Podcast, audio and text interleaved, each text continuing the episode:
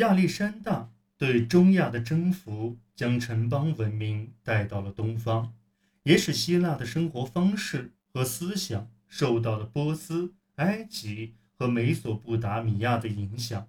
加之希腊世界的大部分都实行了一人统治的君主制，结果在希腊化时期，文化呈现多样性，希腊元素和非希腊元素都在其中得以表现。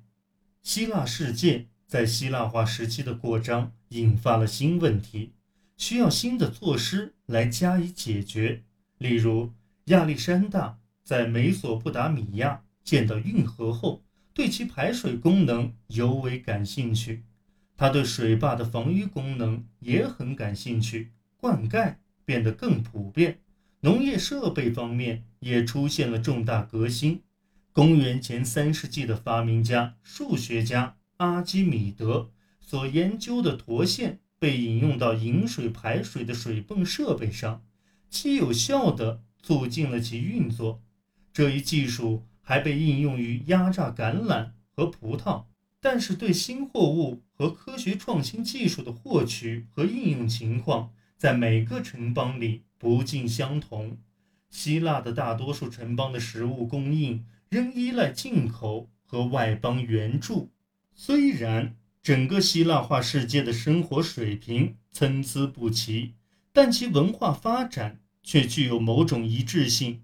由于雕塑家们全都到中心城邦去寻找雇佣工作机会，因而，在建筑和雕塑方面就难以形成地方性的风尚。亚历山大委托雕塑家。给他制作逼真的半身像，这促使雕塑艺术的发展逐渐脱离了早期雕塑的理想化形式。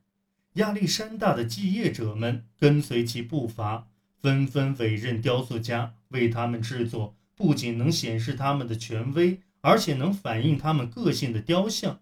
如此一来，更具个性化的雕像制作风格就发展起来了。日常工艺品中。也有更多的生动表现。在这一时期，表现普通小人物的小陶像十分普遍，他们通常被作为礼物进献给神祇。国王们下令新建的旨在装点其王国首都的建筑项目中，有些雕塑令人惊叹。公元前二世纪，著名的帕加马祭坛基座雕带上的浮雕，就是希腊时期。雕塑的特殊例子，它所描绘的是巨人与神之间的战斗场面，这也是公元前五世纪帕提农神庙雕带件板所描述的主题。然而，帕加马雕带上的浮雕却以精心刻画的细节，超越了古典时期的雕刻。装饰性细节和对毛皮、羽毛等不同质地表面的细致表现，都增强了叙述力度。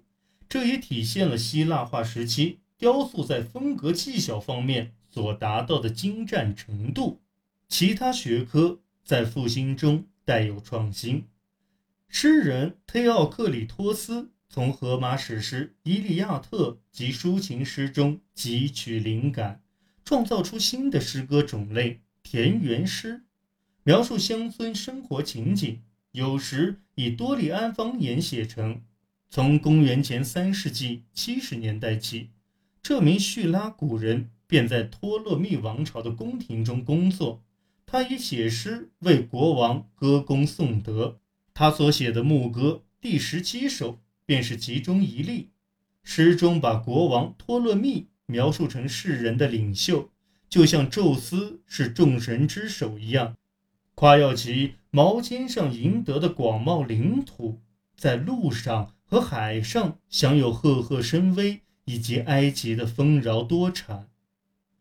克洛诺斯之子，宙斯眷顾尊敬的国王们，但其中最杰出的一位对其供奉最多。他所统治的陆地与海洋广袤无痕，无数乡村在宙斯的雨露滋润下耕种农作物，但无一。及得上埃及低地肥沃多产。那里的地被尼罗河泛滥的河水翻耕过，也无别处能有那么多技术娴熟的农人。那里建起了三百座城，此后又建立三万三千座，再后成倍的建起新城。所有这些城市全都处于强大的托勒密的统治之下。他从腓尼基、阿拉伯半岛、叙利亚、利比亚和黑皮肤的埃俄比亚人那里为自己夺得领土。他向潘菲亚人、西里西亚毛兵、利西亚人和好战的卡里亚人发号施令。基克拉迪群岛的人也同样听命于他。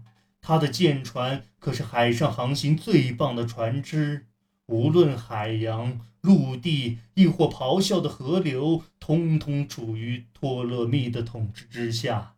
他周围集结了众多骑兵和手持盾牌的战士，装备上的铜片闪烁着光芒。希腊最早的书可能出现在古风时期，写在兽皮或木片上。公元前五世纪末，纸莎草纸从埃及传入希腊。公元前二世纪，在帕加马出现了重要进展，用动物皮制造羊皮纸。在希腊化时期，人们开始把一些大型建筑物用作图书馆。当时，两座主要的图书馆分别位于亚历山大城和帕加马。但亚历山大内也有一些重要的图书馆。托勒密王朝新建并资助了亚历山大城的图书馆。到公元前二世纪时，该馆已拥有七十万册藏书。在这一时期，人们对保存古典文化有浓厚的兴趣。例如，托勒密三世曾经压下重金从雅典借走悲剧手稿，最终宁愿认赔。也不归还。在这段时期，哲学经历了相当大的发展，并且偏离了古典时期纯粹政治唯心主义的核心。当时有一个哲学流派——全儒学派建兴。全儒的意思就是像狗一样，这名称也标志了该学派信奉者的简朴的生活方式。这一流派以蒂欧根尼为首。蒂欧根尼认为，智慧存在于行动中，而不是存在于思想中。他尽可能的生活简朴，远离财富，栖身于一个大木桶中，以乞讨为生。他信奉言论自由和行动自由而闻名天下，反对传统的性习俗。而被称为斯多葛学派的哲学家则认为，自由就是能随心所欲的生活。这与全儒学派的观点相去不远。斯多葛学派的创始人芝诺同意全儒学派认为通识教育无用的观点。斯多葛学派感兴趣的是逻辑学、物理学和伦理学。他们认为德行就是幸福，只有德行才是唯一的善，而情感总是不好的。有些斯多葛学派的学者，如。埃皮克提图创造了一种所谓骂倒之词的文体，即在演说词中抨击讽刺，对听众进行道德训示。古希腊的历史和文化并未因罗马的征服而终结。如今的观光者可以在任何一座希腊城市里见到罗马时期的大量遗址。如阿尔格斯的可容纳两万人的大剧场，雅典的风塔，罗马的有钱人对这些建筑物的保护修建往往慷慨解囊，这也反映了希腊对罗马经济依赖性。希腊各地经济发展水平不一，人口从偏僻乡村定居点流向大乡镇、大城市。